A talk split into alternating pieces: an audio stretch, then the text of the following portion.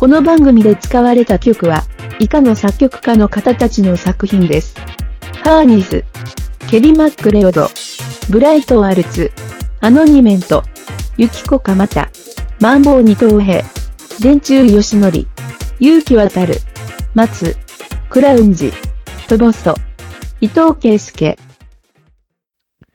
啊，抱歉，刚才调整了一下那个录播这一边，因为呃，基本上还是要靠录播来那个留档嘛，来听直播的人不是很多，而且今天我的直播没有发预告，所以呃，来听直播的人应该会变得更少一些。大多数人的话都是会听录播吧，不出意外的话。所以今天就只是通过直播的这个方式，把今天的这个节目单纯的把它录了，然后，我，就只是找个时间录了，顺便直个播，然后可能大多数人会听录播，那就听录播吧。呃，这个是我的问题啊，那个本来以为今天这一期的准备应该会相对来讲，哇，意外出现，嗨，你好，你好。呃，我本来以为这一期的节目的准备会相对来讲比较顺利一些，但是，呃，我今天从呃，我从昨天下午就在搞嘛，然后一直搞到了刚才，呃，也没有把它搞完，这就是掐着七点这个点儿把它给弄完了，呃，怎么说呢？就直播就耽误了十分钟吧，割了各位非常抱歉，但是好像也没有人掐点来听，其实也无所谓了。呃，例行的话做一个听众反馈。那么上一周的话来了一个听众反馈，主要是觉得我在这个做节目的时候或者做录音的时候情绪不是很稳定，呃，经常会出现这个，呃。情绪的波动起伏非常大，虽然已经过了一遍这个信号处理，把特别大的那个声音压下去了，但是情绪上面还是表现出很不对劲，非常激动。呃，这个的确是这样的，就是一个人录单口，如果边上没有一个人控制我一下的话，就很有可能会陷入到这种一个人讲嗨了，或者说讲到了一些比较和我的这个。呃，过往经历比较有关的这些事情的时候，整个人的这个情绪上来了之后，就有可能会失控。这的确不是一件好事情。一方面，呃，显得很不专业嘛。然后另外一方面的话，呃，就声音也会变得不好听。哎，本来声音也就那个样子了，没有专业的那个声音的那个素质。然后，呃，如果。再加上一些情绪起伏，让声音变得很尖锐、很难听的话，的确是一个很不好的事情。这个事情我已经在反思了，呃，希我觉得我我尽量以后控制，在日后的这个呃节目录制的过程当中克制一下我的情绪吧。我尽量，我尽量。但是我这个人的话，就是一个非常情绪化的人，呃，这件事情个人已经接受了，所以 只能说我尽量吧，我尽量。如果各位。在某一期节目里面发现我的情绪还是有点不大对的话，你就可以在 Telegram 上面，或者是在哔哩哔哩私信上面和我讲。你和我讲了的话，我就会尽量的调整和控制我自己的这个情绪。日后的话，一步一步的去改善这个情况。那么这是今天的这个听众反馈的部分。呃，听众反馈的部分这个过去了之后呢？就是今天的这个正式节目，因为之前的话，呃，有一些听众敲完想让我做深夜情感节目，呃，虽然有很多人和我讲说尽量不要惯着听众，但我就是这样的一个人吧。就是如果你有一些呃需求，或者说一些节目的要求，然后这些要求不至于让我的这个直播间被办掉的话，我基本上就还是。呃，会来做一做的，所以就响应这部分听众的需求或者说要求，我们今天就来尝试做一个情感向的节目。那么今天的这个节目主题是什么呢？今天的节目主题就是介绍一个游戏。咦，说好的是情感呢？为什么变成游戏了呢？嗯，不要紧张，不要紧张，我没有跑题啊。那么这一周介绍的这个游戏呢，叫做。Kind Words，Kind 就是 K I N D，Words 就是 W O R D S 嘛。呃，中文的话我不知道该怎么翻译，一些温暖的文字，或者是呃亲切的文字。实际上这是一个什么样的游戏呢？它是一个。很难玩的游戏。如果你说游戏性的话，实际上这是一个非常难玩的游戏。主要你在这个游戏里面需要做的事情就是写信。你打开了这个游戏之后，你会收到各种各样来信的需求，然后你需要去写一封回信给他。那么这些呃，这个社区建立的初衷是为了解决不同人当下面临的困难。他希呃，这个社区的呃，就是这个游戏的开发人员希望构建一个温暖的社区，能够至少回应一些人在情感上面或者说心理上面的诉求。啊，我的理解是这个样子的，它差不多就是这样的一个社区。那么你可以用七行之内去描述你的问题，这个叫做一个 request。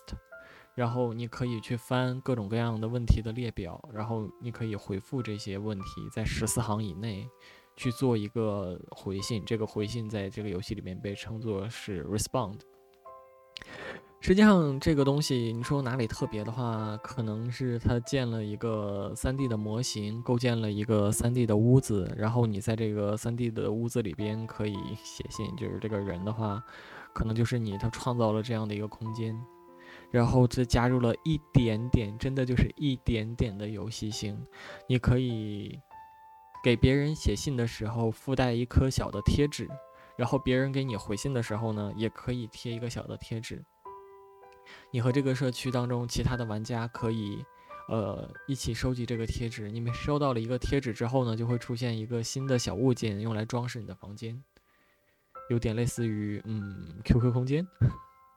可能比 QQ 空间高级一些吧，呃，至少是 3D 的嘛，至少是 3D 的，呃，差不多就是这样一个很无趣的游戏，在技术上来讲也是非常容易实现。呃，特别的一点就是它通过三维的这个技术营造了一个空间，另外一方面的话就是它有一些原创的音乐去创造一种比较。呃，也不能说是宁静，就是一种比较让人放松的一个氛围。它创造了这样的一种氛围，因为这个游戏是全屏幕的，你没有办法窗口化它，所以，呃，你打开之后，它就强迫你沉浸到了这样的一个空间里边，然后尝试调动起你的某种情绪，能够让你更加自在的去撰写一些。情情感上面的需求，或者是回应他人的需求。实际上，关于这个游戏的话，我们私底下也做过很多的讨论，就是，呃，有很多人会尝试对这个游戏做出评价，得到的几种评价，就得到了两种比较好玩的评价。一种的话是，有些人会觉得这是个很矫情的社区。呃，很多人的问题看起来就有点像无病呻吟，然后就陷入了一个某种巨大的情绪当中，然后有些就是讨拍嘛，就是说白了就是讨拍，然后觉得呃回复这些问题的人就是在陪他玩儿，然后你这种一来一回的这种表达只会让这个问题变得更加严重，而不会解决任何实实在在的问题。另外一种批评的话呢，是觉得这个游戏实际上是很暴力的。为什么是很暴力的呢？因为它强迫每个人必须要变得很 nice。因为，呃，你在这个社区里边，因为它这个标题就是 kind word 嘛，然后所有人的回信，或者是你可以写一些，它这个里边有另外一个元素叫做纸飞机，就是你可以写一些纸飞机，然后就会在所有人的那个虚拟的房间上面飞。不管是回信也好，还是纸飞机也好，还是游戏当中的这种各种各样的引导也好，它都会，呃，给玩家施加某种压力，让你变得，让你的回复变得是一个很 nice 的。你不可以会在这个游戏里边，你不可以去攻击任何一个人，你也不可以攻击任何一个 request，任何一个请求。如果你这样做了，你就会被举报，然后你就会被封号。这个游戏是一个在 Steam 上面卖的游戏嘛，所以如果你被封号了的话，就相当于你这个游戏白买了。呃，代价还是蛮惨痛的，差不多，呃。这是另外一种批评，就是你我为什么一定要变得很 nice 呢？我觉得我自己被裹挟了，或者我觉得我自己被强迫了，感受到了某种暴力，这是另外一种想法。嗯，我觉得各有各的道理吧，这些批评都还蛮有道理的。另外一种的话，就是觉得这个社区。正在朝着某种奇怪的不纯粹的方向发展，这个我在部分我是部分认同的。比如说刚开始的话，主要的讨论的中心就是，呃，集中于情感上的诉求。但是现在的话，也会有一些 request，就是想要和你闲聊，比如说讨论讨论电影之类的。呃，这种问这种 request，最近我发现它变得越来越多了，但就。有一种类似于跑题的情况，但我我个人是觉得，可能这个社区也没有必要变得那么纯粹吧。呃，有一些这这样的请求，在你面对浩如烟海的这种充满负能量的请求的时候，如果能遇到一两个这样的问题，然后大家彼此写一写书信，也是挺好的，可能也是挺好的吧。这是我遇到的三种不同的这个。对这个游戏的评价，呃，我个人是我个人尊重每个人不同的评价吧。可能就是你不是这个游戏的 TA，呃，你进来的，呃，是不是时候你是来听音乐的吗？如果你是来听音乐的话，那就可能不是时候吧。因为我这个我的这个频道的确是平时每一天。差不多这个时候都是在播音乐，但是因为今天的话是每周例行的谈话节目，如果你是来听音乐的话，可能就不太合适。但是如果你是想来听一听有人陪你聊聊天的话，我觉得 OK，我觉得 OK。如果你有什么想说的、想聊的，你也可以发弹幕，然后我们就可以随时聊。你可以随时打断我，我非常欢迎呃有人来随时打断我，因为这个就是直播存在的意义嘛。呃，主要不知道在讲什么。我今天在讲的是一个游戏，一个专门写信的游戏，非常有趣。呃，在这个游戏里边，你可以给，你可以收到各种各样的请求，一些匿名的请求，他去讲他的心事，去讲他，呃，最近的生活当中发生了什么不顺，然后你可以回信，呃，去安慰他呀也好啊，去帮助他也好，主要是这样的一个，呃。心理互助的一个平台，这个游戏的话，它在 Steam 上的评价是非常高的，是一个压倒性的一个好评，极少有人给它差评。然后我也没有注意去关注它的差评是什么，就是没没有去翻，我真的是没有去翻。呃，实际上，如果你打开这个游戏的话，映入眼帘的第一部分就是各种各样的心理的这个情，就是。心理咨询方面或者心理健康方面的资源，因为这个游戏建立的初衷就是想要帮助每一个人走过自己的困境嘛，所以你进去之后就会看到各种各样的求助的手段，你怎么样能够自助？然后它的社区里边的话也会有一些指导，去告诉你，呃，或者是通过一种比较，嗯。指导性的方法，他并不告诉你要怎样写信，但他会告诉你你有可能面对什么样的需求，然后面对这样需求的时候，推荐你用什么方式去回复，但他不会教你，他并不教你怎么样去写一个回复。他当时我翻了一下，就是咱们就是在闲聊，咱们就是在漫谈，没有没有这个今天的这个节目是没有任何逻辑线的，和上一次的这个呃闲聊 Pro 不一样，这一次的主题就是一个闲谈，它没有任何的逻辑线，所以我们就是想讲到哪里写哪里。呃，这个游戏是没有中文翻译的。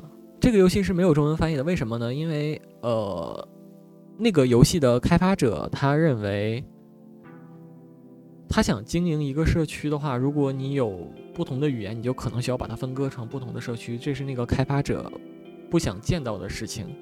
另外一方面的话，就是你极有可能会出现呃审核人员。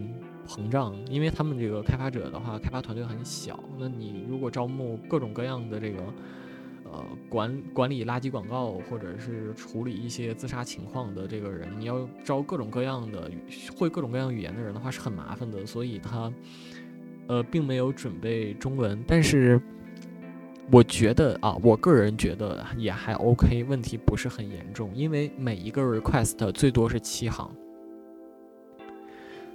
它甚至比初中的那个阅读理解还短，然后你的回复的话，你只能回复十四行，基本上也就是一篇高中英文作文的这个长度，因此它对每一个人来讲可能并不是一个非常呃大的事情，就是在语言方面你可能不会给你造成那么多的困难，基本上这个文字体量的话，Google Translate 可以解决大部分的问题。你想我平时在回信的话，也会发现。呃，有一些我解决不了的，我我不不不能正确表达的东西，或者我看不懂的东西，我就直接把它复制粘贴到 Google Translate 上面，基本上我的问题都能被解决。所以，呃，你可以把它当成一种学习英语的很好的方式，因为你每回一个信的话，就是，呃，就是写一篇小作文。你像我的话，这段时间因为为了准备这个节目，我这一周的话，基本上每一天都会回复两到三篇，然后攒了 A4 纸，打印了十五页的。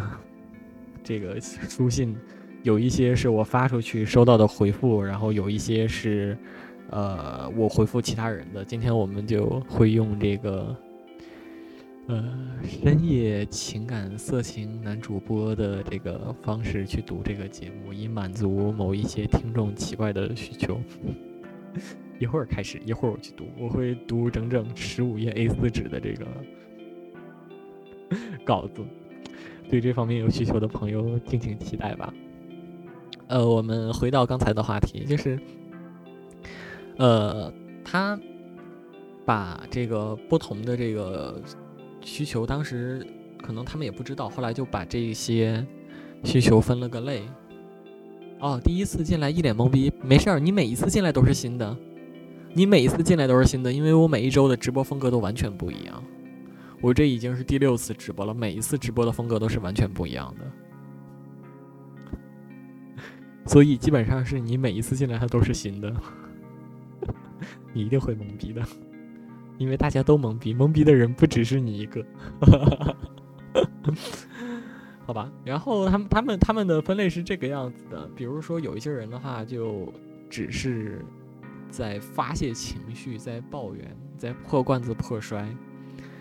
然后他们官方给的建议就是，他并，呃，你你就只是回复他，然后你不要尝试去修复他的问题，就不要尝试去修复或者是去，呃，指导他做些什么，就只是把你自己的故事，讲你自己的故事，然后你是怎么克服你自己的，呃，困难的。呃，他给的建议是这样的，比如说有一些的请求，会觉得这些请求是非常模糊的，就可能只是觉得哦，我好痛苦啊，或者是我我也遇到过非常多这样的请求，就只是觉得我好痛苦，但你也不说，呃，你为什么这么痛苦？然后官方给的建议就是，呃，帮助他冷静下来，然后引导他把自己的问题想清楚，然后不要把这个事情想得太严重，然后。呃，帮助他去发一个一条新的信息，把他自己问题明确说清楚。这样的话，我们可以进一步的给出一些意见。当然，也有一些是，呃，需要很具体的建议。比如说后面我们的这个读信当中，我会读到一些他生活当中真的是遇到了一些困难，需要一些建议。那如果他和我的专业范围和我的呃人生经历有呃有关，并且我能够帮助他的话，你能帮助他，你就给出一个非常实际可行的。一个，呃，答案，官方给的建议是这样的。然后有一些人的话，他就不知道自己的问题是什么，这个时候你可能需要帮助他梳理一下问题，然后协助他把这个正确的问题提出来。然后，呃，如果他只是没有原因的话，那就就传说中的好拍嘛，那可能。就给他一些心理上面的支持，给他一些心理上面的资源。然后这个东西，如果你买了那个游戏的话，你可以在官方的这个社区上看到。最后他提了一个意见，就是有一个非常危险的，有有有一个非常非常危险的情况，就是这个社区里边会有一些想要自杀的人。他当时给的建议就是，如果你遇到了自杀的人，而你不知道应该怎么办的话，他讲的是直接点击举报，直接点击举报，然后举报的理由什么都不要写，官方的人就会收到，然后官方的人会帮你处理，因为他这个是需要非常专业的这个解决的。我我觉得好像我之前的有一封信就被这样处理了，因为当时整个人的这个状态比较消极，然后写的写写写的这个内容可能稍稍有一点自暴自弃吧，然后好像就被人跑掉了，因为我感受到了有一封回信明显是非常非常专业的那种，呃，解决问题。但我我并首先我并没有自杀的意图，就可能只是那一封写那封信的时候，整个人的情感上面比较，呃，表现的比较极端一些。对你你也要允许我有这个情况嘛，大家都是人嘛，是不是？所以好像就是被点举报了，然后我我我就是收到了一封信，那封信很明显的感觉就是和我收到的其他的这个 respond 完全不一样。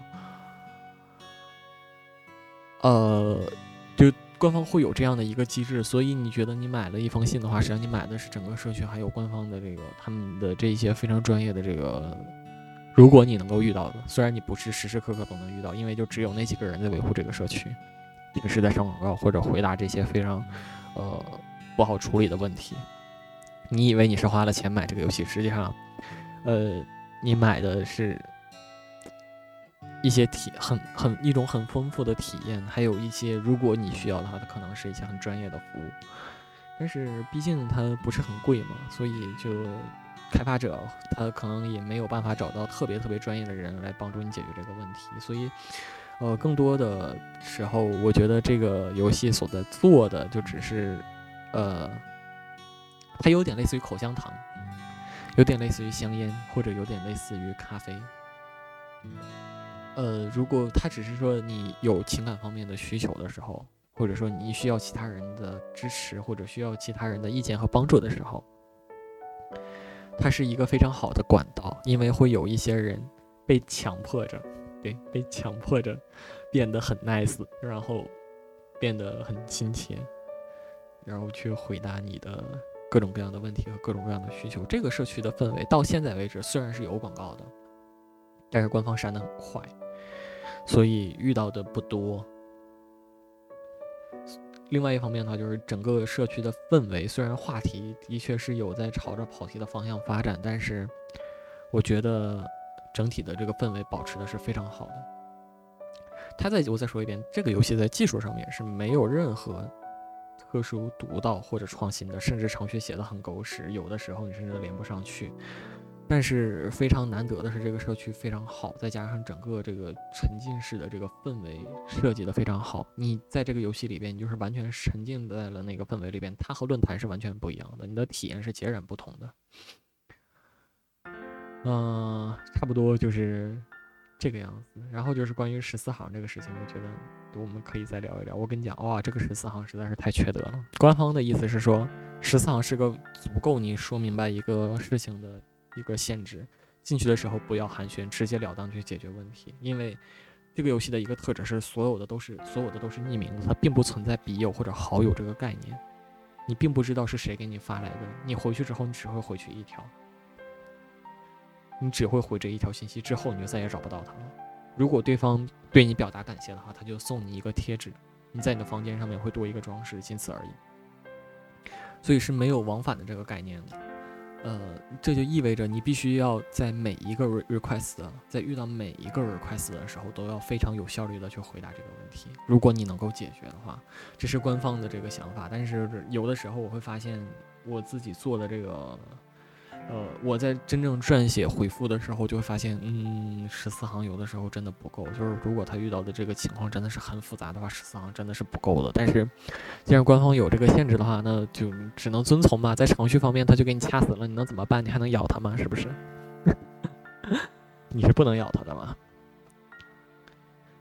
嗯。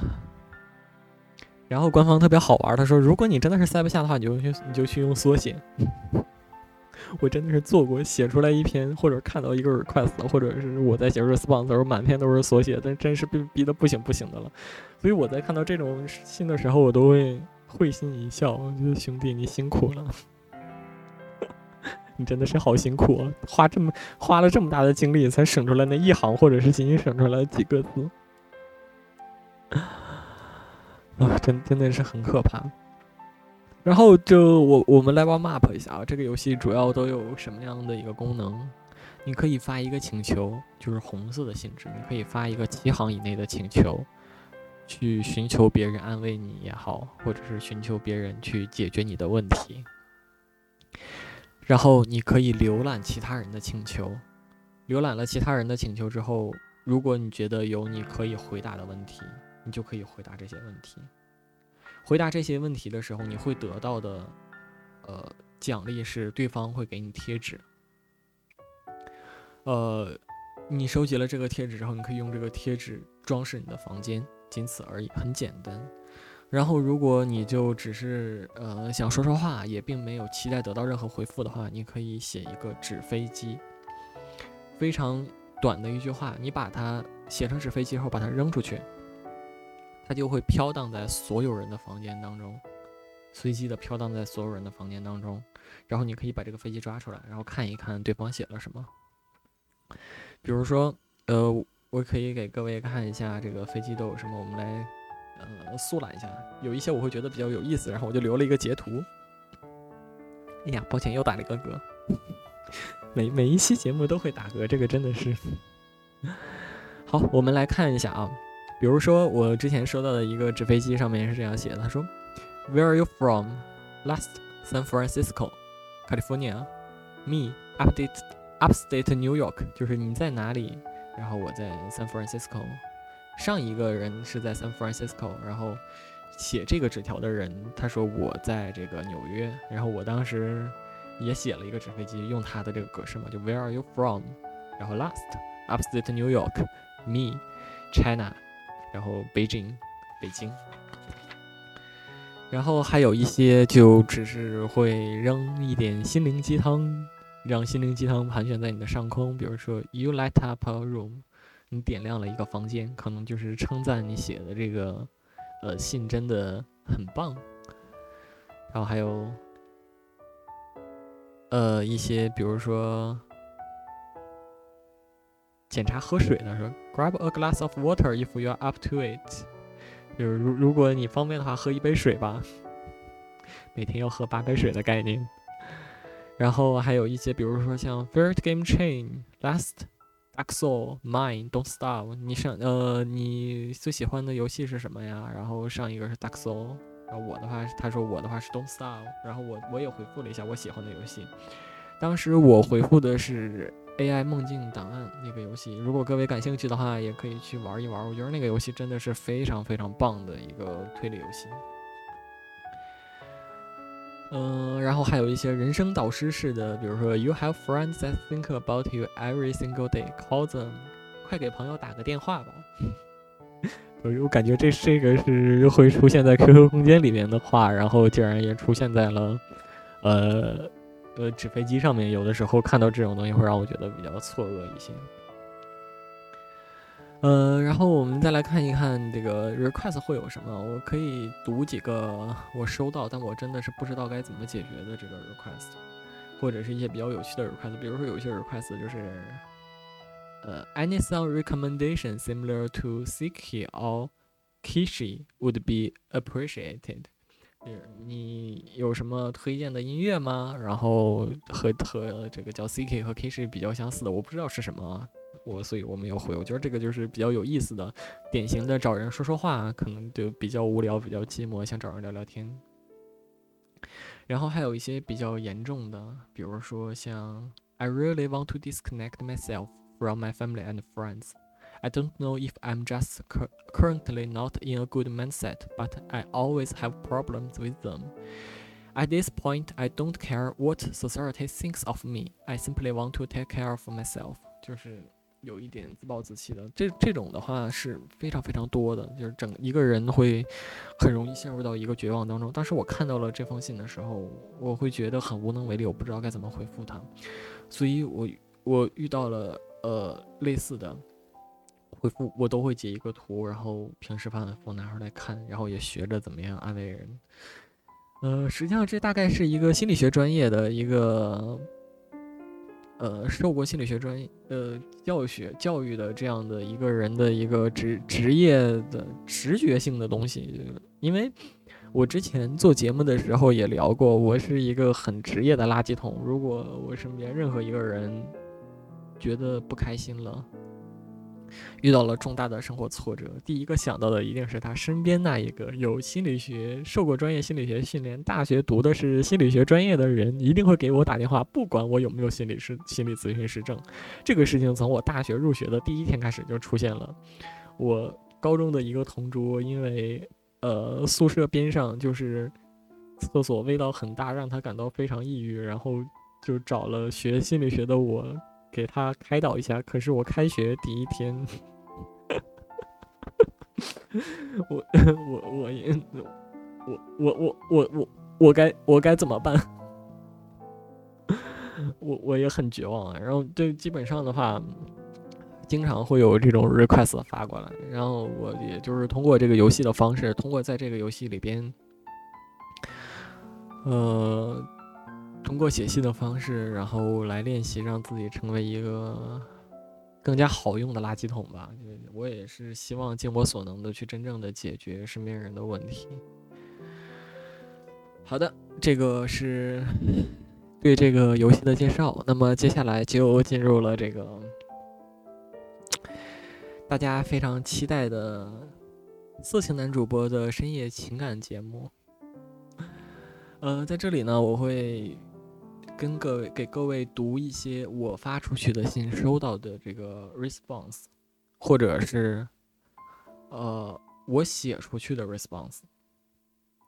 那么为了保护当事者和呃保护当事者的这个情感，所以我在读这些信的时候，一方面我把它翻译全部翻译成了中文，所以你找不到原文；另外一方面的话。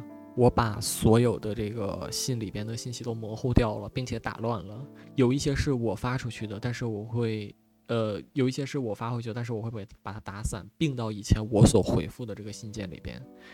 呃，有有一些是我收到的，就是呃，不管怎么说，我我已经乱套了，我已经说不明白这个话了，但是我就是我会把它打散，然后我会把里边的信息，比如说。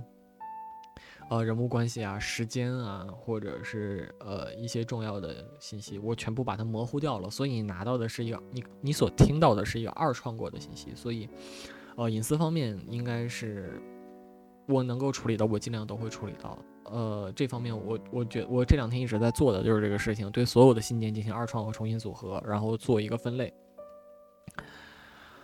呃，所以各位也不要猜，也不要猜这个信是从哪里来的。这个信是我收到的还是我发出去的？我已经全部都把它打乱了，好吧？呃，那么，哎呦喂呀，半个小时了，每每周就一个小时，我还有十五页没有念呢。今天的节目我觉得应该会超时，如果超时了的话，就各位就多听一段时间吧。多听一段时间，因为说实话，这个节目虽然不是呃没有主题的闲聊 Pro 系列，但是我准备的也是蛮辛苦的。我这一周都在写信，平时的话可能不会这么密集，但是因为这一周要做这个节目嘛，我我我我这一周真的是写信写的，头发又掉光了，薛定谔的秃头，头发又掉光了，所以，嗯，各位也就我我耐着性子写了，大家也就耐着性子听一听，好吧？好吧，那接下来就进入了这个。呃，深夜情感节目，呃，直播的话我就不加音乐了，因为我还要做录音。然后录播的话，我会加一些音乐，让这个气氛变得更加符合这一期的听众需求。好吧，我们开始。第一部分的话呢，我把它起了一个小标题，叫做“情感”。嗯，这一部分的需求和回复，或者说围绕着这一部分的讨论，都是和自己的和情感有关的问题有关的。第一封信是这个样子的：在你的身边，是否有一个人让你感到安全、踏实和幸福？他是一个什么样的人？请给我讲讲你的故事，这或许会让我感到好受一些。昨晚我彻底崩溃了。甚至一直在吃的药物都没有办法继续帮助我，我觉得自己非常的孤独，巨大的压力环绕在我的身旁，我放弃了思考，我哭了好几个小时。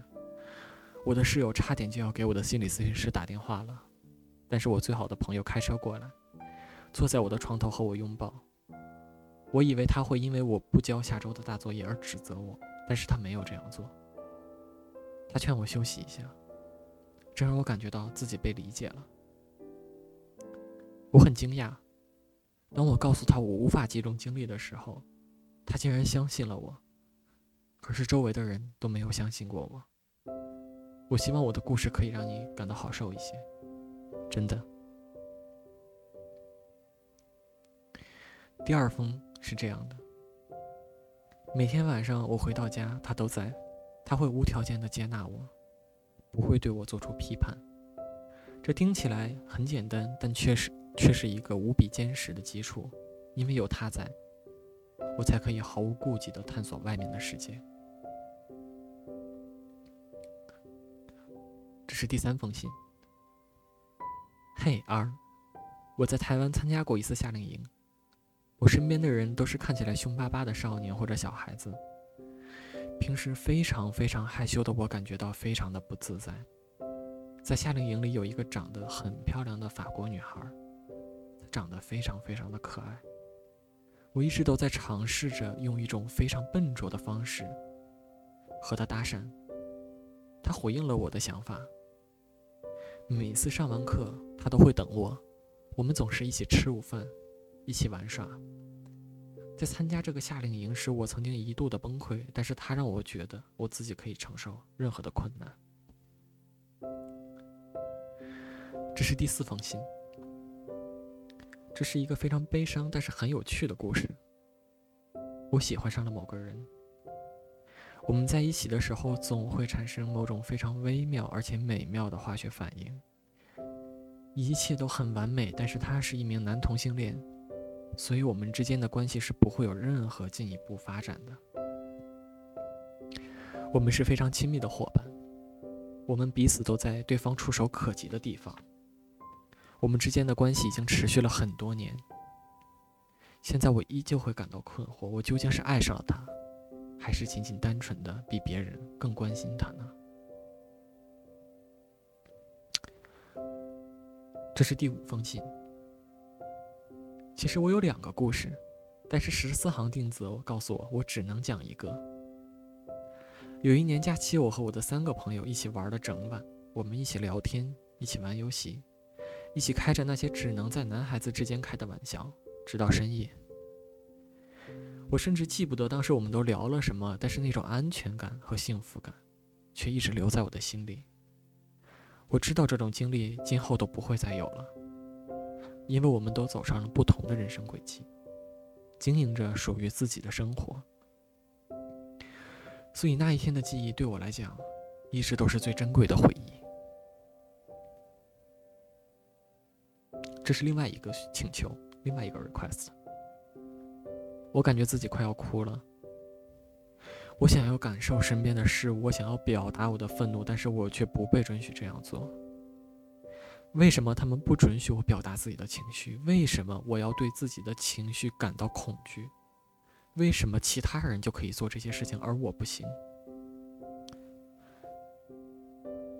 亲爱的恩，我不知道在你身上发生了什么，但是剥夺一个人。表达自己情感的权利和能力是非常残忍的。表达情绪是一个人的天性。如果你觉得愤怒，如果你觉得悲伤，请把你的感受写成书信发到这个社区里。我们，至少我会耐心倾听你的话语。请你记住，不要让你求生的动力被周围的事物抹杀掉。积蓄力量，切断和那些伤害你的事物之间的联系。请相信。美好的事物总会在未来的某一个时间点出现的。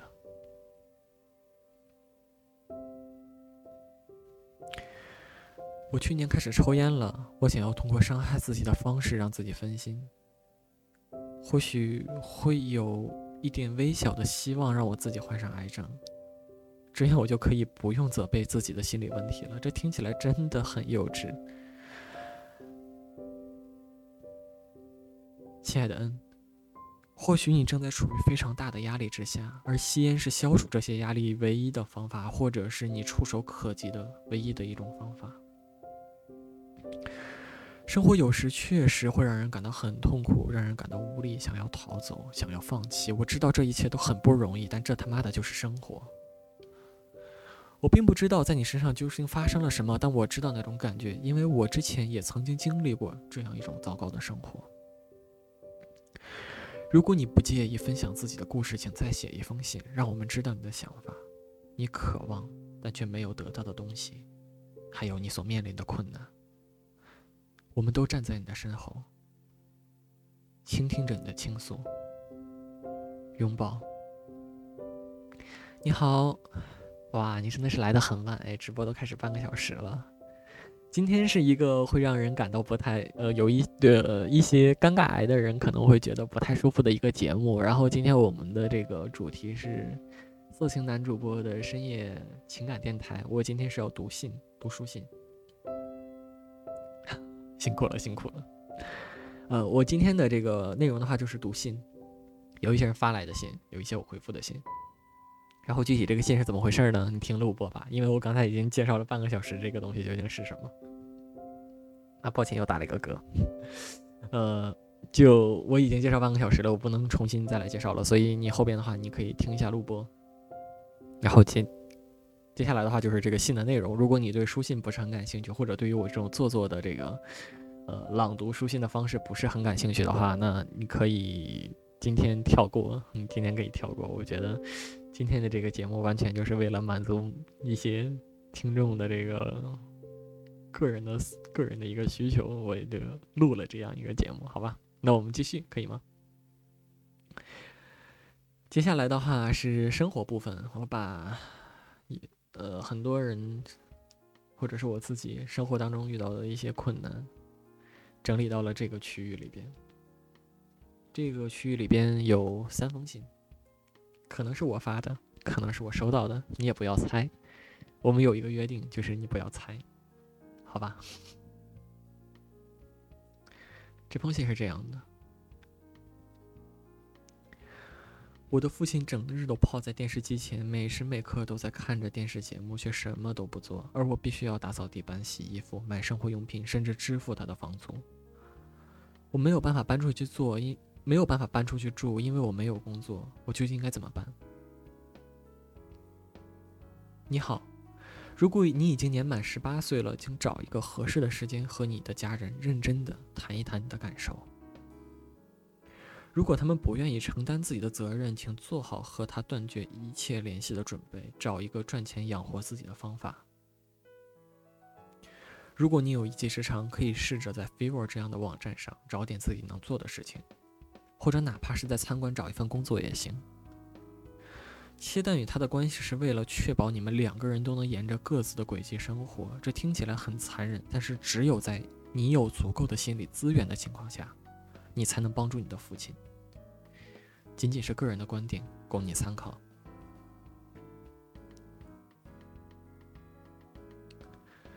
我做什么事情都提不起劲。感觉自己就像一个空壳，感觉一切都是空虚的。我没有办法感受自我，感受身边人的想法，甚至没有办法感受我自己的想法。我完全没有办法思考。亲爱的 M，我不确定你的持情况究竟持续了多久。这件事情如果对你造成的影响非常大，请咨询心理医生。你的描述听起来有一点点像抑郁症，但我对你的了解不够。所以我不能下一个结论。另外，我也尽自己所能为你提供一些建议，从身边的小事做起，找回对生活的掌控感。不管是洗澡还是打扫房间都可以。你也可以在 Discord 频道上和别人聊聊天，看看他们都在做什么，说不定能找到一些灵感或者动力。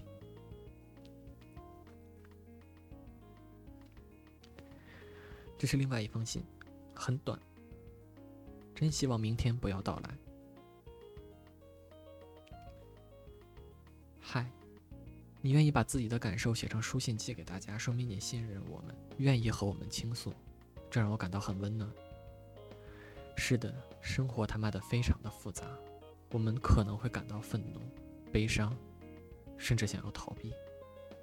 但无论如何，明天都会到来。我们要面对的所有的困难，终究还是会出现。如果你愿意的话，请告诉我们究竟发生了什么，把你的经历转化成文字吐露出来，或许会让你感到好受一点。如果可以的话，我们可以和你一起想办法。你不是一个人，很多人都在这里静静的倾听。实际上，这封信是这这封信我可以明确的讲，这封信是我我回的，而且因为是有十四行限制嘛，我反反复复的写了三次，最后其实这是我写的最后的一个版本，但我依旧不满意，因为我觉得，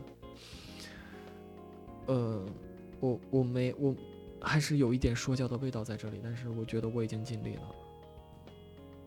嗯，第一个版本现在看起来的话依旧是很糟糕，但是我觉得我已经尽力了。后来我们大家也在，呃，这个游戏的 Discord 频道里边讨论一下如何回信。当时官方的意见就是，你按照你自己的风格去回复就好，只要他收到了你的回复，你的回复不具有冒犯性的话，对其他人来讲就是一个支持。呃。这并不能帮助我写出更好的信吧？我觉得我可能也要在这个游戏的 Reddit 平台上看一看其他人都是怎么写信的，多学一学，成为一个金灿灿的垃圾桶。嗯，接下来是下一个章节，这个章节的标题叫做“孤独”，觉得有点孤独。有的时候真的很想身边能有一个人陪着自己，一起玩游戏，一起聊天，就像小的时候一样。嗨，我有时也会怀念童年的时光，那时的生活当中一切都更加容易一些。你平时都玩些什么呢？是另一封。我完全明白你的感受，我也很怀念朋友有事没事打来的电话，或者一起打打牌什么的，就在一起鬼混。现在大家都太忙了，没有时间在一起做些什么，但是还是有希望的。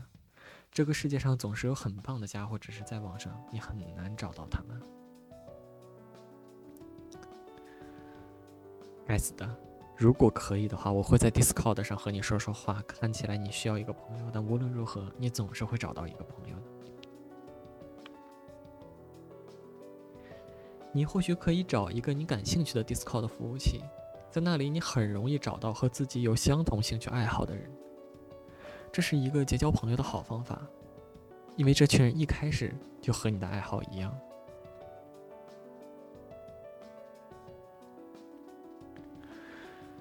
去年年初的时候，我也有过类似的感觉。如果你有喜欢的游戏的话，参加一个与之相关的俱乐部或者大型活动，可以帮助你找到志同道合的人。我从来没有想过自己会像小时候那样和朋友们一起拉个通宵打游戏，然后在他们家过夜。那段时光真的很快乐。不管怎么说，我又找到了一群这样的人，即使现在我已经成年了。当然，新冠肺炎会让我们更难与人见面，但是我相信你，继续找吧。我相信你一定能够找到这样的一群朋友，送上拥抱。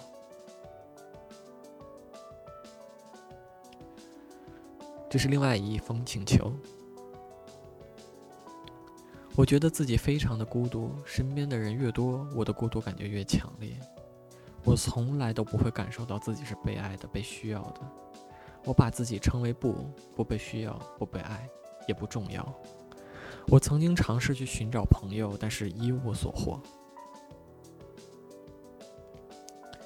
亲爱的 M，能够面对自己真实的情感，你真的很有勇气。也许你可以，也许你对别人的情绪相当的敏感，你不愿意或者害怕与别人建立联系。从你的话语中，我可以感受到你渴望与周围的人之间建立关系。是一个很好的出发点。你可可以尝试用下面的两个办法来帮助你自己。首先，你要停止给自己贴上“不”的标签，这只是你捏造的想法，这并不是事实。在这个有机的社会当中，每一个人都可以扮演属于自己的角色。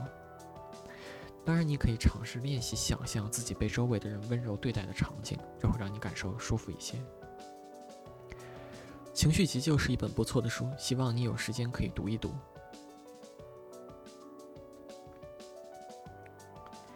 下一部分我起了一个名字，叫做焦虑。在这一节，在这一个小节当中呢，有很多的人表达出了自己的焦虑。生活当中各各种各样的事情都会让我们觉得难受，KPI 的压力也好啊，或者是家庭的琐事也好啊，总是会让人感到焦虑，对吧？知道怎么让自己放松下来，真的是一种能力。很不巧，我并没有掌握它。每次当我想要放松的时候，我都会感到焦虑。我尝试过玩一些游戏，但是很容易就厌倦了。我也尝试过刷剧，但是每一次刷完之后都会感到非常的空虚。我试过很多种方法，但是只留下来了焦虑。有时为了放松，让自己的双手忙碌起来可能会起作用。试着找一些有创造性的爱好，不要太担心做得好或者让一切变得有价值，这些都不是重点。亲手做一些东西会让你感到很有成就感，这是一个让你保持思想积极和放松的好方法。你有没有尝试过绘画或者折纸呢？你可以在网上买一些便宜的原料，让你的思维在这些创作之中漫游。这些事情都很容易上手，但是最后创造出来的艺术品却让人感到颇为着迷。就像你讲的，因为这是一种技能，所以需要不断的练习。你可能需要尝试很多不同的东西，才能找到那些让你感受感到放松的事物。接下来，你可能会需要经历长期多次的尝试，才能培养出真正的能够让你自己头脑放松的能力。当然，最好的办法就是不要为这些事情感到担心。知道这些事情之后，你就可以开始了。祝你成功。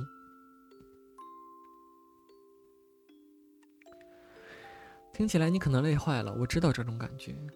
当我的精神太过疲惫的时候，也会有这种感觉。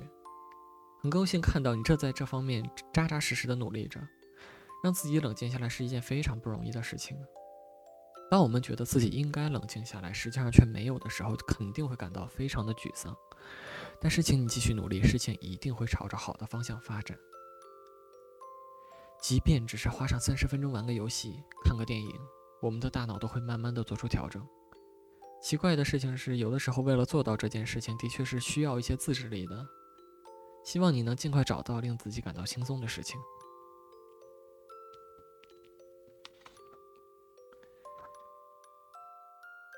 接下来这一个小节是病痛。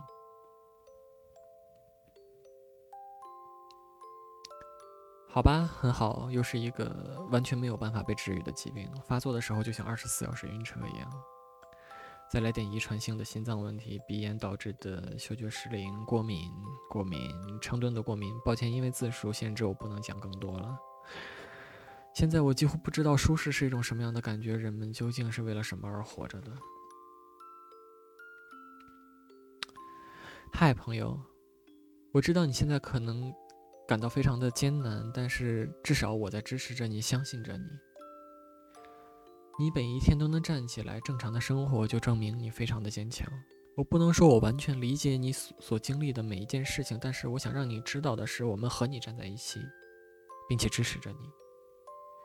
祝愿你一切顺利，朋友。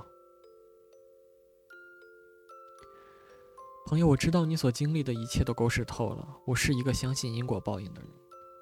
无论你在经历的是多么糟糕的事情，好事一定会在未来出现的。你真的非常非常的强大，我不是在骗人。如果我是你，我一定会放弃掉现在的生活。你会被自己的坚强的决心所治愈，继续你的生活的。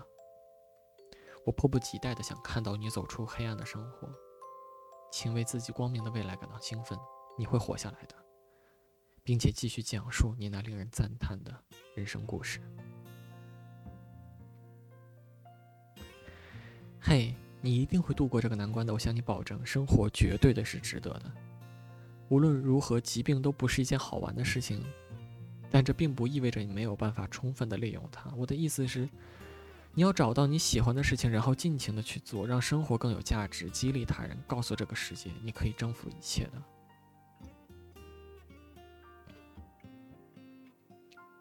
嗨，和无法治愈的疾病一起生活真的是非常非常的糟糕，真的非常的糟糕。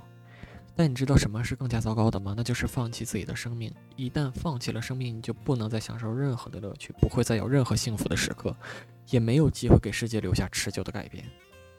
如果你没有办法说服自己活下去，请和你的心理医生或者心理健康专家聊一聊，至少给心理健康慈善机构打个电话吧。相信我，即使痛苦是不可避免的，但苦难是可以选择的。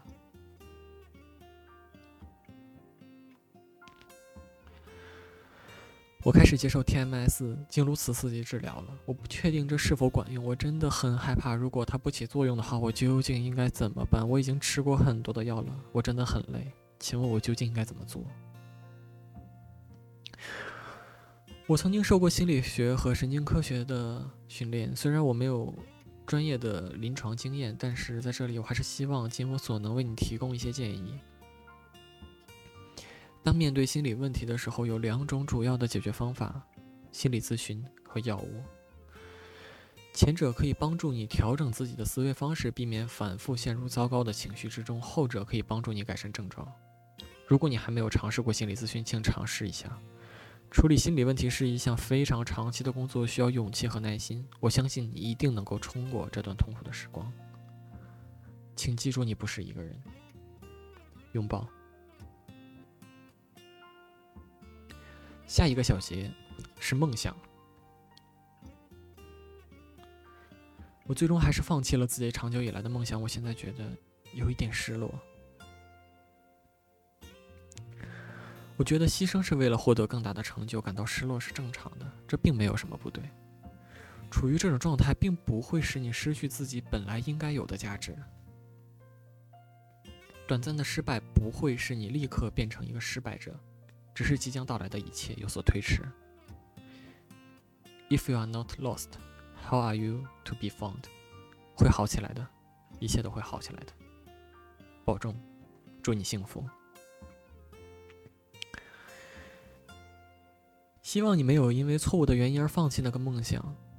最终，只有你自己才能决定，这是否是一个好的决定。我想，当你一直关注的东西消失了，感觉有点失落，甚至空虚，是很正常的。但是，我确定你一定能够找到其他的目标，并且为之贡献时间和精力。或许是一个爱好，亦或者是一个兴趣。向前走，是生活的一个部分。祝你一切顺利。哦，这真的太让人难过了。给你一个深深的拥抱，你有一颗美丽的灵魂。先别放弃你的梦想，至少不能不奋斗。我也有过一个梦想，虽然达成它的道路并不平坦，但是我还是在向梦想奋斗着。以前我觉得不可能，但是后来我发现我的梦想是留给自己的，所以我只需要慢慢来，一步一步朝着那个方向走下去就可以了。这种心态其实对我的进步很有帮助。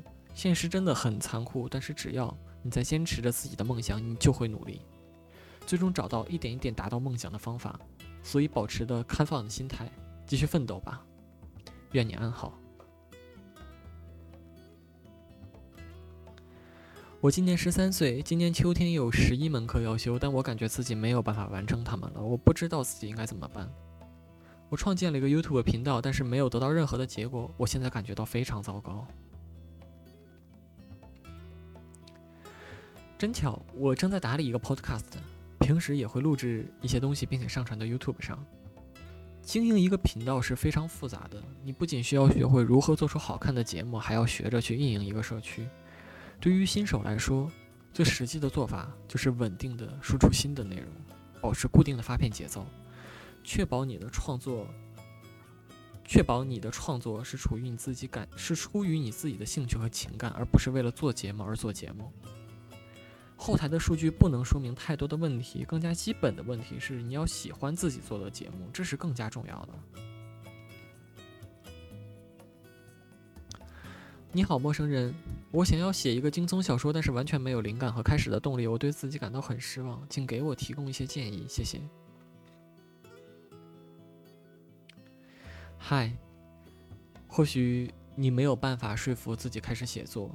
写作，尤其是撰写一个长篇的文本，需要相当大的能量。如果没有一个能够说服自己坚持书写的理由，那么人们很容易就会放弃的。所以我的建议是，首先想清楚为什么你想要写一本小说，你内心当中想要得到的是什么。接下来准备一个明确的计划，比如说，坚持在几个月之内，每天都必须产出一定量的文字，无论这些文字是否有趣，打磨文本的工作，我们可以放在以后来做。祝你成功！我觉得自己一文不值，无论我做什么都不能让每一个人满意。我感觉我自己做什么都是错的。Hi J，你喜欢你自己正在做的事情吗？你喜欢你自己吗？先放下其他人的想法，只思考你自己内心深处的感受。如果你喜欢你在做的事情，那就没有问题。无论我们做什么，都会有喜欢他的人和讨厌他的人。当我们在做事情的时候，我们是为我们喜欢的人而做的。没有人能够讨好所有人，因此在做一件事情的时候，每一个人都会有所取舍。如果你爱的人也爱你正在做的事情，那么一切就是值得的。你并非一文不值。拥抱。最后一个小节呢是闲谈，就是一些并非需求的。信件就也是这个社区最近才冒出来的一些东西。现在是闲聊时间，您是否相信有神的存在啊？是神造就了如今的一切。我不信教，但我是个天主教徒。我相信是神启动了一连串的反应，并且造就了今天的世界。将之称将之称之为神，是因为关于万物的起源，至今都没有一个很好的解释。嗯。作为一个虔诚的科学宗教教徒，我真的不认为存在着一个人或者是神创造了万物。或许是这样，但是我承认的确存在着一个契机推动了世间万物的出现。但是这个契机应该是不带有情感、目的或者主观动机的。我不知道我们的我的想法和你是否一样，这真的太哲学了。顺带一提，我是一个有心理学背景的人。个人认为，宗教信仰具有非常积极的意义，它能帮助人们塑造更加适应社会的价值观和动机。有点跑题了。在玩这个游戏的时候，你学到了什么？这可真是一个有趣的问题。在理解他人的感受，或者你知道的，呃，共情这件事情上，我发现自己还有很多东西需要学习。许多来信讲的故事和我过去的经历都非常的相似，但是我常常不知道该如何回应他们。我不知道这意味着什么。或许这意味着我依旧没有放下过去的往事。不论如何，我觉得自己比以前更加快乐了。我想帮助别人找到属于他们自己的快乐。这很难，但是我会尽力的。感谢这个游戏的开发团队和你的问题，好吧。这是今天读的十五页 A4 纸的信，这次不会说错了，是十五页 A4 纸单面儿。这这一周，因呃，我看一下啊，我在 Steam 上，在这个游戏上面所积累的时间是多长时间？我没记错的话，好像是将近九到十个小时左右。啊，刚开刚开始的话，我每一封信差不多也就五分钟十分钟就写完了。但后来我发现，我写一封信的话就需要半个小时，需要呃反反复复的改，然后去把我的字填满那十四个格子，然后改各种各样的缩写，反反复复的调整。我发现，慢慢的我融入到了这个社区里边，并且我真的是觉得这个社区是非常有意思的一个地方。我挺喜我挺喜欢这个社区的，不管其他人是怎么评价的。呃，不出意外的话，我可能每一周至少，因为我是为了这个节目，所以这周才这么密集的去回信的。但是，我觉得我以后的话，每天或者每周可能也会发花一些时间去回一些信，感觉还是蛮有意思的。心里面会觉得不舒服的时候，也可以呃写一封信去非常做作的寻求其他人的安慰。我并不觉得这是一件坏事情。我个人来讲的话，并不觉得这是一件坏事情。虽然如果是五年前的话，我一定会觉得哇，好矫情啊。但是现在，就我知道了，体会到了每个人都是不一样的，每一个人都有自己的想法和需求之后，我就不会再这样继续觉得了。游戏不贵，我真的是推荐各位他去买一下这个游戏，就哪怕是里边的音乐，听一听里边的音乐也是值得的。你每天第一次回信的时候都会解锁一个新的 BGM，然后这个 BGM 我个人觉得还是蛮好听的。虽然像 Lo-Fi Beat 这种音乐的话，是一种呃不太需要，嗯怎么说呢？就是 Lo-Fi Beat 是作曲作作曲起来是一个不不太需要这个过多专业技能的一种曲风，但是。呃，他们能做那么多音乐，其实也是花了不少心思的。那一题在 Fever 上的话，Lo-Fi Beat 你可以用非常非常低廉的价格，它甚至是 Fever 里面作曲排行里面，就是那个价格排行里面最低的那一批，就是甚至是你给他多少钱之后，他能给你输出以小时为单位的音乐。所以，他其实 你说他需要的专业技能，或者说他需要的专业技能水准是很低的，或者你至少做一个能听的 Lo-Fi Beat，需要的专业技能是很低的，但。不管怎么说，他们至少在这方面是有心了嘛，用的是他们自己做的音乐，甚至还出了自己的专辑，我觉得挺好的，我真的是觉得挺好的，各位可以试一试。有麦克版吗？哎呦，我还真不知道，稍等，我查一下啊，我查一查。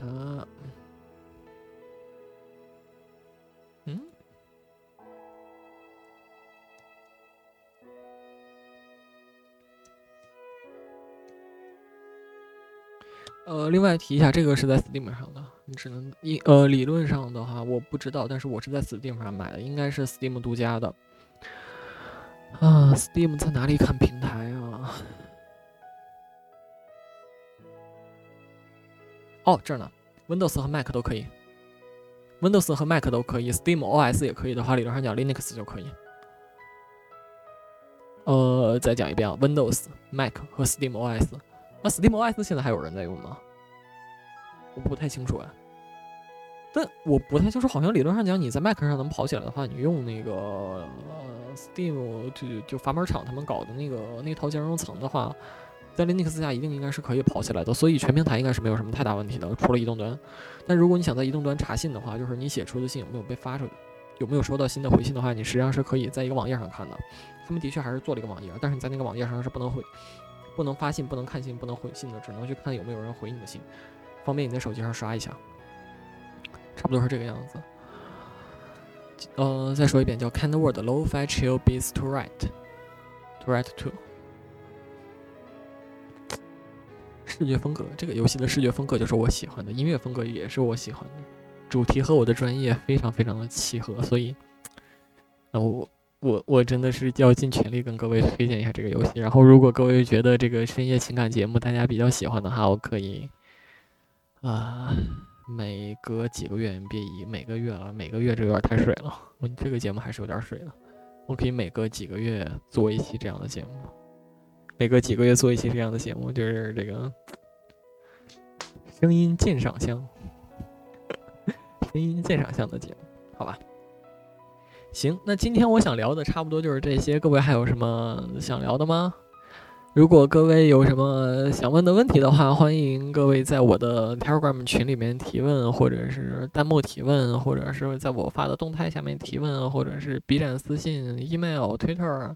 你能只要能找到我，并且确定那个人一定是我的话，我就接受。包括如果你想让我给你写个小卡片啊，给你写一封信啊什么的，只要我有时间，你的请求不是很变态的话，我尽量都满足，好吧？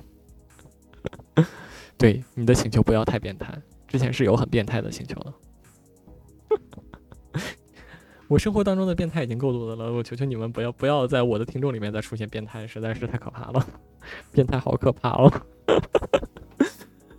好吧，那那个这一期节目我们就播到这里好吗？我们那个我准备把这个节目剪一下，然后发到这个各个平台了。啊，没有色情色情男主播这个事情，完全是那些 沙雕群友给我给我起的这个名字。他们他们觉得我的声音很色情，有吗？我我的声音有很色情吗？我觉得这个说法很过分哎。啊啊！不管怎么样，anyway 就就就这样了。这个名字就就这么扣在我的头上了，我也很乐意把它扣在我的头上，所以我也平时偶尔会自嘲我是色情男主播。喂，你你不要承认啊！你不要你不要承认啊！你 你不要说有啊！这个我 哦，谁家 porn star 还会讲话？有一种东西叫做 ASMR，你知道吗？软色情，你知道吗？有一种东西叫做软色情哦。